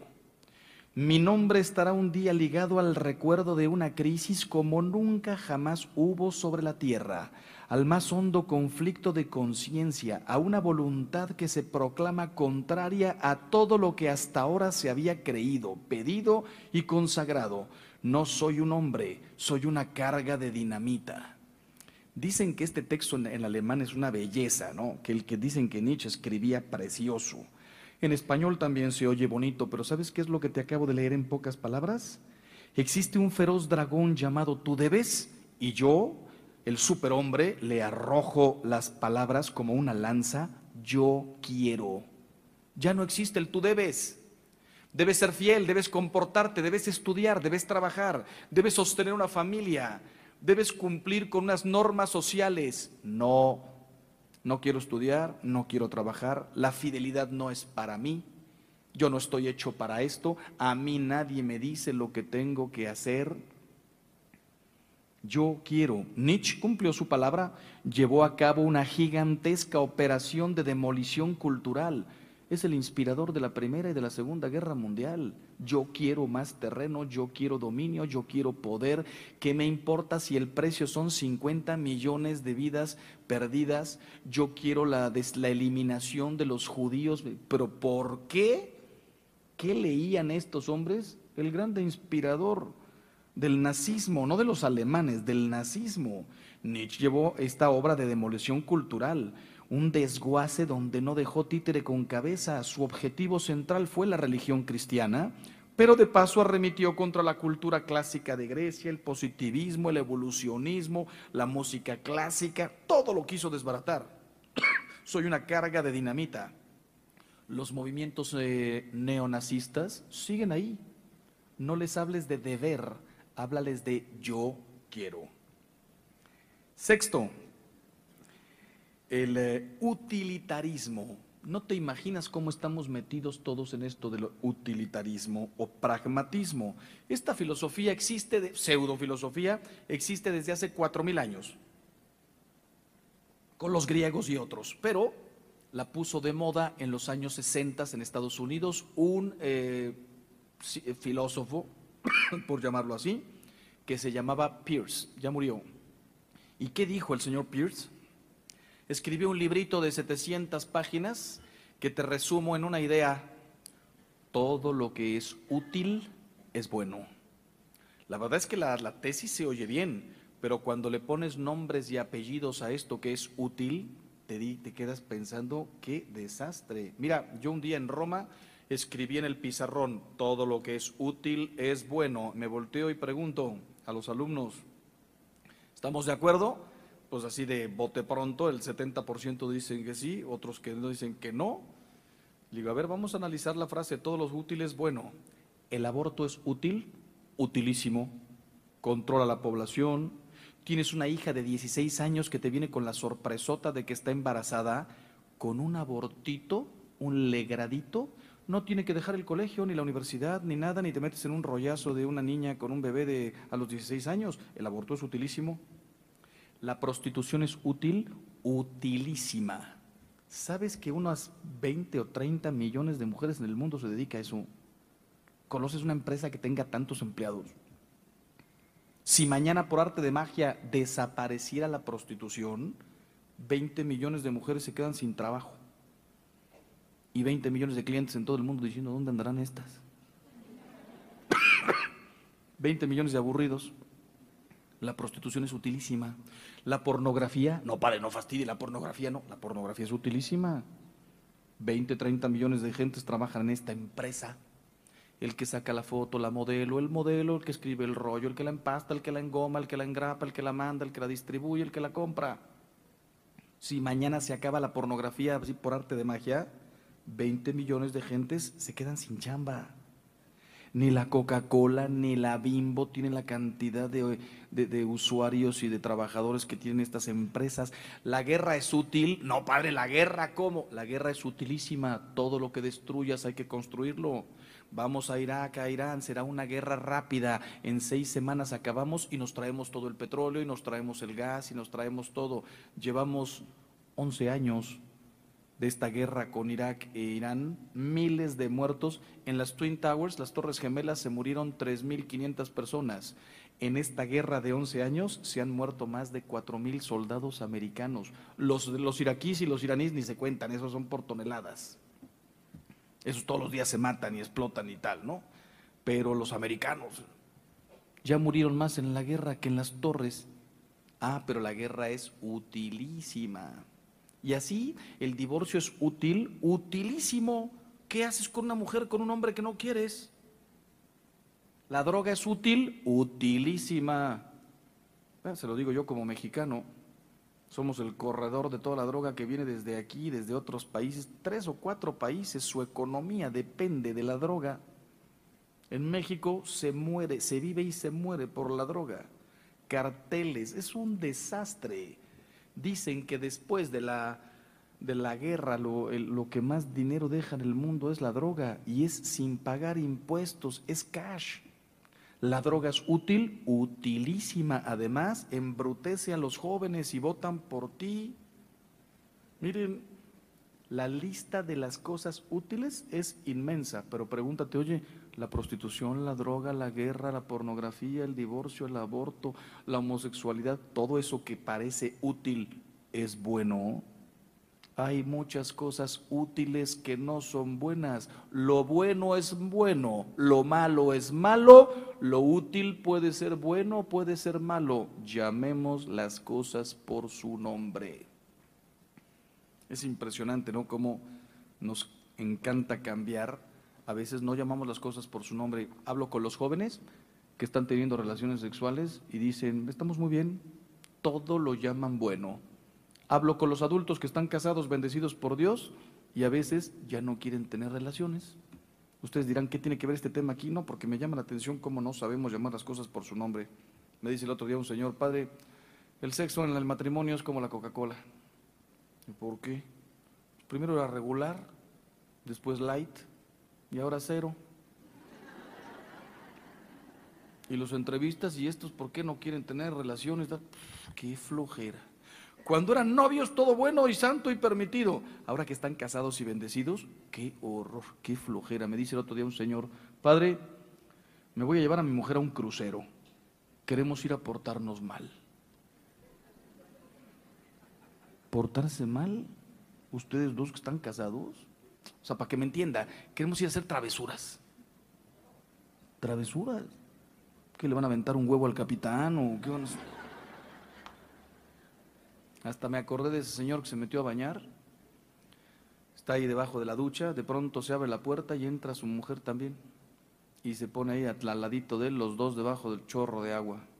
Y de pronto le dice ella a él, gordo, ¿me haces cositas malas? El tío le echó shampoo en los ojos. Pues sí, ¿qué son cositas malas? para los casados, son cositas buenas, bendecidos por Dios. Para los jóvenes, aunque ellos lo llamen bueno, es así que son cositas malas. Hay que llamar las cosas por su nombre. Pues bueno, todo esto a nombre del utilitarismo. Séptima y penúltima, racionalismo. ¿Qué es el racionalismo? Lo que no entre por mi cabeza no existe. Hay que ir a misa todos los domingos. ¿Por qué? ¿Para qué? ¿Quién dijo? Eso era mi abuela que nos metió estas ideas. Oye, no, espérate, la gracia, el sacramento, es el día del Señor, es domingo. No, no, qué horror, es una aburrición, vámonos al cine. Oye, hay que confesarte. ¿Por qué? Irle a decir mis pecados a un hombre. Yo soy hombre, soy cura y yo también me confieso. No se trata de si es hombre, no es hombre, sacerdote, que es Dios quiso que su gracia pasara a través de un sacramento. No lo entiendo, no me confieso. No entiendo por qué las relaciones prematrimoniales no se pueden tener si yo la quiero y, y yo lo quiero. Lo que no pasa por mi mente no existe. Ah, mira, qué manera de vivir, pero además no eres coherente. Te voy a hacer una preguntota. ¿Tú sabes cómo funciona tu iPad? o tu celular, no tienes ni idea. Lo sabes manejar. Si yo te pregunto, ¿cómo se hace? On, off. Sacar foto, mandarla. Llega a Japón, en Japón la recibe quién sabe quién, imprimirla. Explícame cómo capturé la imagen de una persona aquí, la mando a, a Japón y un tío la imprime, preciosa. Pues, pues que se la mandé. Sí, pero no te estoy preguntando si la mandaste o no se la mandaste. ¿Cómo voló la imagen? Pásame un contacto. Ah, sí, mira, y aparece mi contacto en tu teléfono. Explícame cómo voló de tu teléfono mío. ¿Sabes quién entiende esta gente, estas cosas? Cuatro gentes en el mundo que tuvieron el don de Dios de una inteligencia brutal para las cosas electrónicas, para este tipo de cosas. Los demás no logramos explicar. Yo tengo un iPad, me la regalaron. No tengo ni idea de cómo funciona, pero la sé manejar. Y la uso sin estarme preguntando, o a mí me explican cómo esta fotografía salió de aquí y apareció en la otra computadora, o no uso un iPad.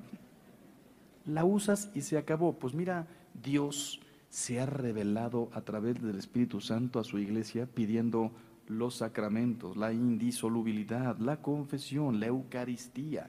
Algunas cosas nos las dejó Él directamente en el Evangelio, tomad y comed, etcétera, etcétera. Otras cosas las ha revelado así con el tiempo. A veces cosas hermosísimas como la aparición de la Virgen de Guadalupe a San Juan Diego. Ah, no, si no se me aparece a mí, yo no creo. No, se le apareció a Él.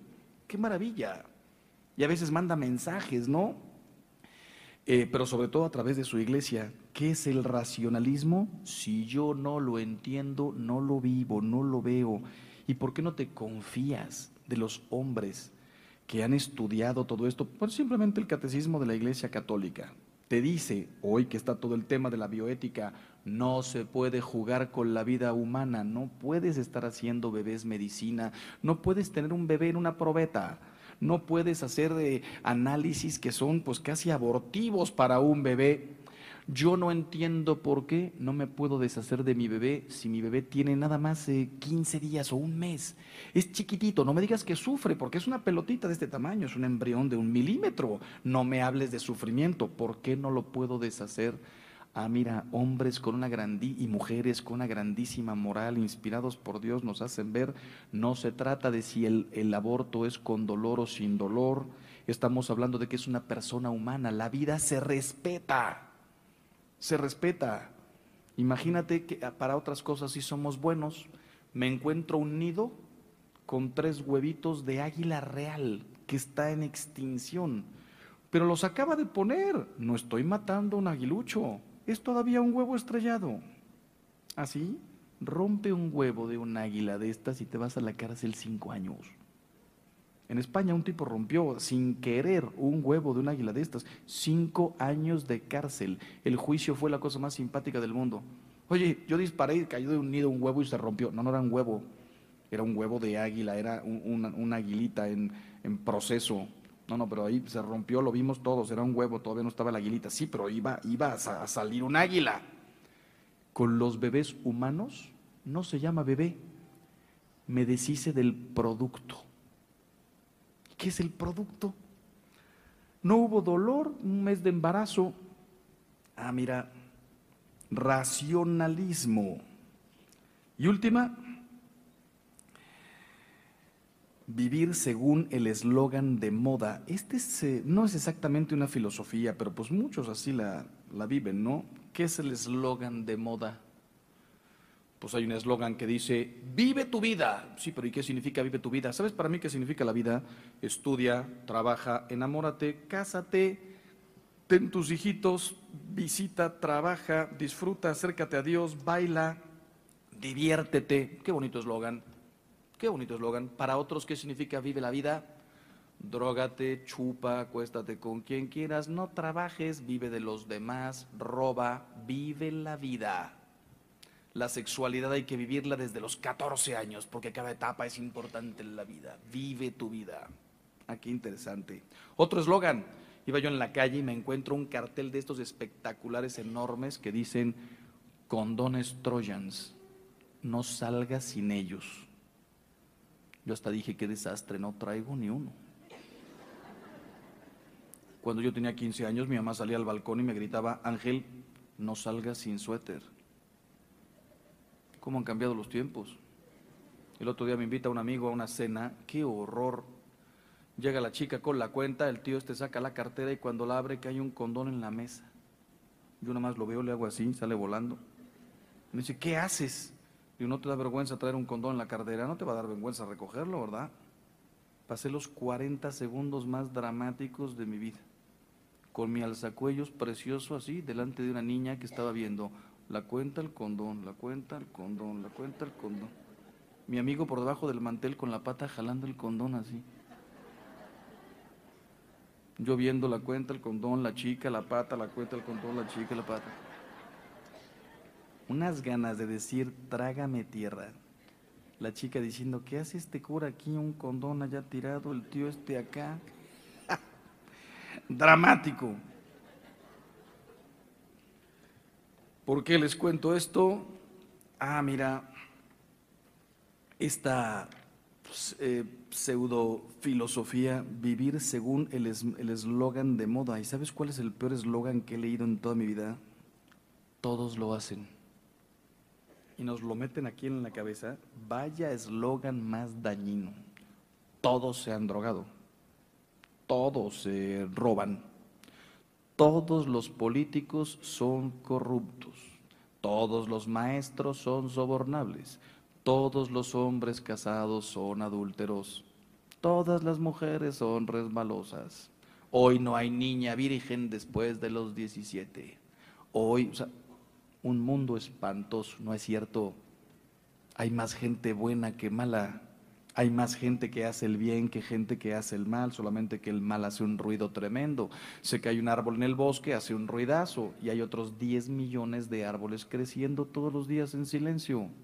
¿Qué cantidad de gente respeta al marido, a la mujer, a los hijos, estudian, trabajan? Vean ustedes, cuánta gente buena. Que yo ni me he drogado, ni soy infiel, ni tengo un amante, ni tengo. Ah, pero parece que medio mundo la tiene. No es medio mundo, son los menos, pero qué ruidazo hacen. Ah, pero te meten ese eslogan aquí en la cabeza, todos lo hacen. Y a los jóvenes los desbarata. Tú no te has acostado con nadie, todos lo hacen. ¿Tú no has visto pornografía? Todos ven. Ah, qué horror de eslogan. Una niña vino conmigo, 21 años, me dice, padre, ¿qué cree? Me invitaron a Acapulco. Y eh, yo dije, encantada, ¿quiénes vamos? Pues vamos nosotras cuatro y vienen también Enrique, Jorge, Fabián y Ernesto. Dice, ¿y, tus papás? No, no, ellos no van, me dejan el departamento para los ocho. Oye, no, pero eso va a estar medio peligroso. No, no, si de eso se trata. Y dice ella, ah, no, no, yo así no voy. Le preguntan las tres, no nos digas que eres virgen a los 21 años. Dice ella, miren, lo que ustedes tres hacen, si quiero, yo lo puedo hacer mañana. Lo que yo soy, ustedes ya no pueden serlo. Y me las dejó a las tres calladitas. Perder la virginidad es la cosa más fácil del mundo. Ser adúltero es la cosa más fácil del mundo. Robar es la cosa más fácil del mundo. El problema es ser honesto, ser verdadero, ser auténtico. El verdadero valor es amar y no estar jugando con las vidas de los demás. Pues bueno, última, perdón, se me estaba pasando, una famosa moral evolucionista. ¿Qué significa esta moral evolucionista? Antes no se podía, ya se puede.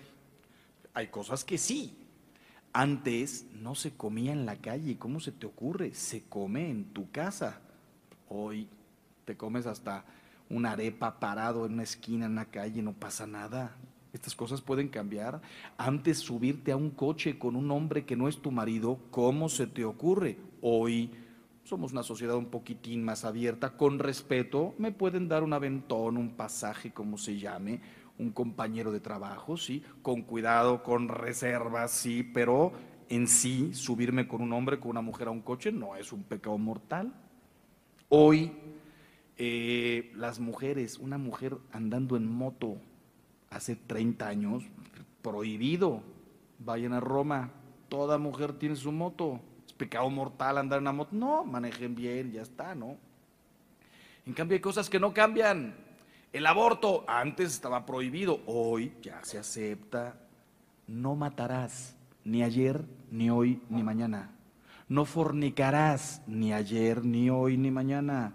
No robarás, no cometerás adulterio.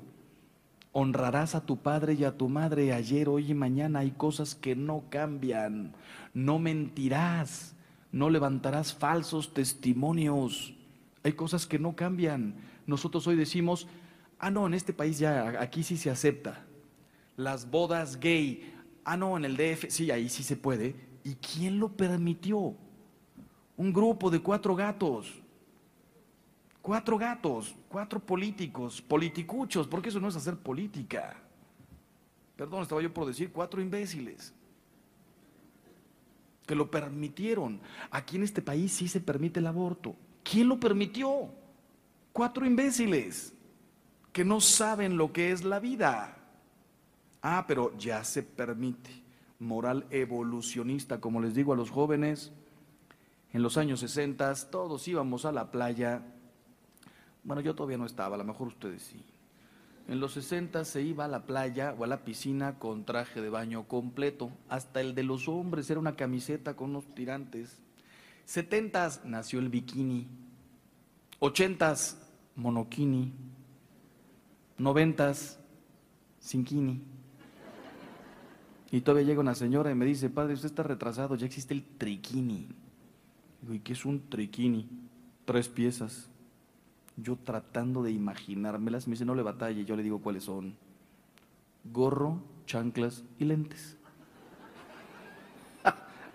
Váyase a algunas playas de Europa, todos encuerados pero con gorrita para no quemarse, con los lentes porque te ves muy guapo y con tus chanclas porque la arena está calentita. Triquini. No, eso antes no se podía, ahora ya se puede. El pudor es el pudor ayer, hoy y lo seguirá siendo mañana. Entonces no existe esta moral eh, evolucionista. Conclusión, conclusión. En lugar de agarrarte de las tres o cuatro palabras de las que nos estamos agarrando muchos hoy, que son tolerancia, pluralismo, modernidad, consenso, en lugar de agarrarte de eso, agárrate de una moral férrea, agárrate de la verdad en contra del relativismo, agárrate de una vida hecha con, con voluntad en lugar de hedonismo, acércate a Dios en lugar de hacer una vida materialista. Mira, hoy las palabras claves son tolerancia. ¿Cómo se te ocurre hablar de los homosexuales? ¿Cómo se te ocurre hablar de las prostitutas? Pluralismo. Todos estamos aceptando ya el aborto y el divorcio. Está aprobado en todos los países. Pluralismo. Consenso. Lo importante es que estemos de acuerdo, que estemos de acuerdo quién, el bebé abortado está también dentro del consenso. Ah, pero mira, hasta existe esta palabra, ¿no? Open mind. Hoy hay que ser open mind, mente abierta. Open mind. Mi hija se va con su novio 20 días a Europa, solitos. Sí, somos muy open mind. Hay gente tan open mind, tan open mind, pero tan open mind que ya se le salió el cerebro. Tenían que haber mantenido un poquito más cerrada la situación. Pues bueno, Decía yo, conclusión, en lugar de agarrarte de estas palabras que no significan nada, mejor agárrate de Dios, el sentido de la vida. Quiero terminar con una cosa que a mí me ayudó mucho en mi vida. Estamos hablando del sentido de la vida, ¿verdad? ¿Qué me ayudó mucho? Mira, me contaron un día esta imagen, espero que te sirva. Vas tú en la carretera, imagínate cuál es el coche que más te gusta. ¿Te gusta el Ferrari Testarossa? ¿Te gusta el, eh, la BMW? ¿Te gusta un Mercedes descapotable? El coche que te encante. Vas en tu carrazo y de pronto te encuentras a una persona que la ves ahí a 200 metros, rara, con una túnica, con barba. Conforme te vas acercando, lo vas reconociendo, dices, qué barbaridad, es Jesús te paras inmediatamente, te encuentras a Jesús haciendo así en la carretera, te paras en la autopista y le dices, Jesús, ¿qué haces aquí esperando que alguien me suba? Ah, por favor, súbete, le abres la puerta, te bajas a recibirlo, lo acomodas, lo sientas, le pones el cinturón, arrancas y empiezas a presumirle a Jesús feliz tu carrazo. Mira, primera, segunda, quinta, sexta, vas a 160 en estas carreteras, ¿no? En Alemania, que no hay límite de velocidad, a toda velocidad. De pronto, para tu sorpresa, te dice Jesús, déjame manejar. ¿Qué idea tienes tú de lo que es un coche? En tu coche, ni en, tu, en tu tiempo, ni caballos. Asno, asno, si acaso una carreta. Jesús te dice, déjame manejar. Mira Jesús y le abres la guantera. Hay unas papitas ahí para ti, mira una Coca-Cola. Ahí Jesús comiendo papas en el coche y la Coca-Cola se las termina y te dice, déjame manejar. Le abres el quemacoco, ¿no? El descapotable y mira, levántate y vas a ver qué rico se siente. Y se levanta Jesús, todos los pelos ahí. Se sienta, déjame manejar. No, espérate, te voy a poner música y le pones ahí con todas tus superbocinas dentro del coche la quinta de Beethoven a todo volumen, se la echa completita y cuando acaba, déjame manejar. Mira, espérate, mira cómo se hace cama. Tienes una palanquita allá a la derecha, nada más jálala y vas a ver que Jesús se acuesta. Se levanta, déjame manejar. Ya no sabes ni cómo entretenerlo.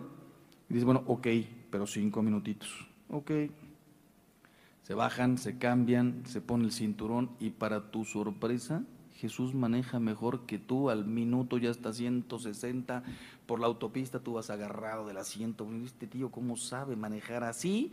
Pero también para tu sorpresa, de pronto baja la velocidad, se sale a un camino secundario, después a otro todavía más pequeñito y de pronto agarra terracería. Una calle levantada, no hay nada. Y empiezas a oír golpes por abajo del coche, una piedra, otra, las llantas, todo se van moviendo los dos. ¿A dónde vas? No te preocupes, yo estoy manejando. Hombre, la autopista estaba preciosa. Yo estoy manejando, y ahí vas. De pronto pasa por en medio de dos arzas y oyes cómo rayan tu coche, ¿no? Te empiezas a poner así. Pasa un cuervo, dispara y cae en el parabrisas. Entra un charco de lodo, te salpica todo el coche, te lo deja espantoso, no puedes más y le dices, párate. Y aquí la historia se divide en tres. Hay quien le dice a Jesús, bájate de mi coche, es decir, lárgate de mi vida. Se lo dicen así, ¿eh? Lárgate de mi vida. Tú no puedes ser infiel, no puedes abortar, no puedes robar. Señor, lárgate de mi vida, por lo menos momentáneamente. Ahorita no te necesito. Lárgate de mi vida. Segunda, los que dicen, Jesús, llévame por donde quieras, aunque haya piedras, aunque se manche mi coche, aunque sea una tortura a veces esta vida, pero nunca, nunca eh, sueltes el volante de mi vida. Ah, qué bonito. Pero está también la tercera respuesta. Nunca te bajes de mi coche, pero yo manejo. Y esos podemos ser tú y yo, ¿eh? Queremos, Dios es como el sol, lo queremos suficientemente cerca para gozar de su calorcito y suficientemente lejos para evitar su quemadura. Queremos sentir la presencia rico de Dios, pero Dios no maneja mi vida. Voy a misa, rezo de vez en cuando, pero ya tomar todas mis decisiones a la luz de Dios escuchar mi conciencia, involucrarme en un grupo, en una parroquia, involucrarme en hacer algún tipo de apostolado, dedicar mi tiempo a las misiones, vivir colaborando con la televisión en la maravilla de programas católicos que tienen. No, no, eso es un rollazo. Dios que esté cerca de mi vida, pero que tampoco la toque porque mi vida es sagrada, yo con mi vida hago lo que quiero. Pues mira, no puedo más que decirte, ojalá, ojalá que agarres tu vida y se la des a nuestro Señor, le digas, agarra el volante, dime por dónde, Señor. Yo he venido para que ustedes tengan vida y la tengan en abundancia. Son palabras de Cristo. Cristo no quiere tu tristeza, no quiere una vida a medias. Cristo quiere tu felicidad. Cristo tiene la clave para que tu vida sea una maravilla. Comenzamos esta charla hablando del sentido de la vida. ¿Sabes lo que dice San Pablo? una persona de quien te puedes fiar, para mí la vida es Cristo. Para mí vivir es Cristo. Sentido de la vida, Cristo. Podríamos decir Dios, pero tenemos a Cristo, no ese modelo de Dios hecho hombre. Para mí la vida es Cristo. ¿Cuál es la respuesta a cuál es el sentido de la vida? Habíamos dicho, cuidado porque está la muerte, es decir, un día nos vamos a ir. Esta vida es preparación. Bueno, ¿y qué hay que hacer en esta vida? En lugar de aventarte, arrojarte al materialismo, hedonismo, relativismo, evolucionismo, racionalismo, que es en lo que viven millones de seres humanos, para mí la vida es Cristo. ¿Y qué significa Cristo? La vida es amar, la vida es servir, la vida es comprender, la vida es acompañar, la vida es rezar, la vida es ayudar, la vida es servir al que más lo necesita. La vida es amar. Grábate esta frase con la que quiero terminar. Amar es la manera más intensa de vivir. Agarra tu volantito, se lo das a Dios, a Jesús y le dices, llévame por donde esté el amor, que es la fidelidad, el respeto, la vida, el trabajo, la honestidad. Dime, Señor, ¿dónde está el amor? Porque amar es la manera más intensa de vivir. Y tú viniste para mí, para hacerme feliz, para que yo me realice, para que yo ame. Ponme dónde está el amor. Dime dónde está el amor. Dime qué es el amor. Enséñame a amar como tú hasta dar la vida, porque amar es la manera más intensa de vivir. Y ese es el sentido de la vida. Muchísimas gracias y que Dios los bendiga a todos.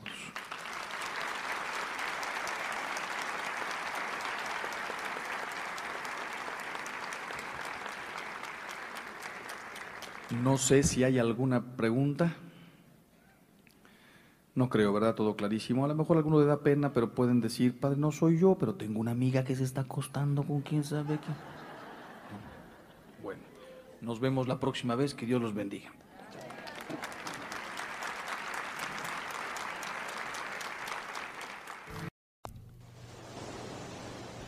Y hasta aquí el programa de hoy con el padre Ángel Espinosa de los Monteros. Esperemos que os haya resultado interesante y que estas reflexiones os sirvan en el día a día. El próximo viernes tendremos otro interesante invitado. Buenas noches y hasta la próxima semana.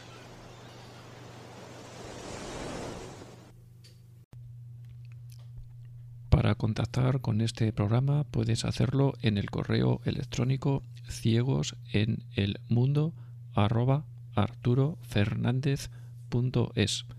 o bien en el número de WhatsApp 91 0 60 70 93. Yo soy Arturo Fernández y esto es Ciegos en el Mundo.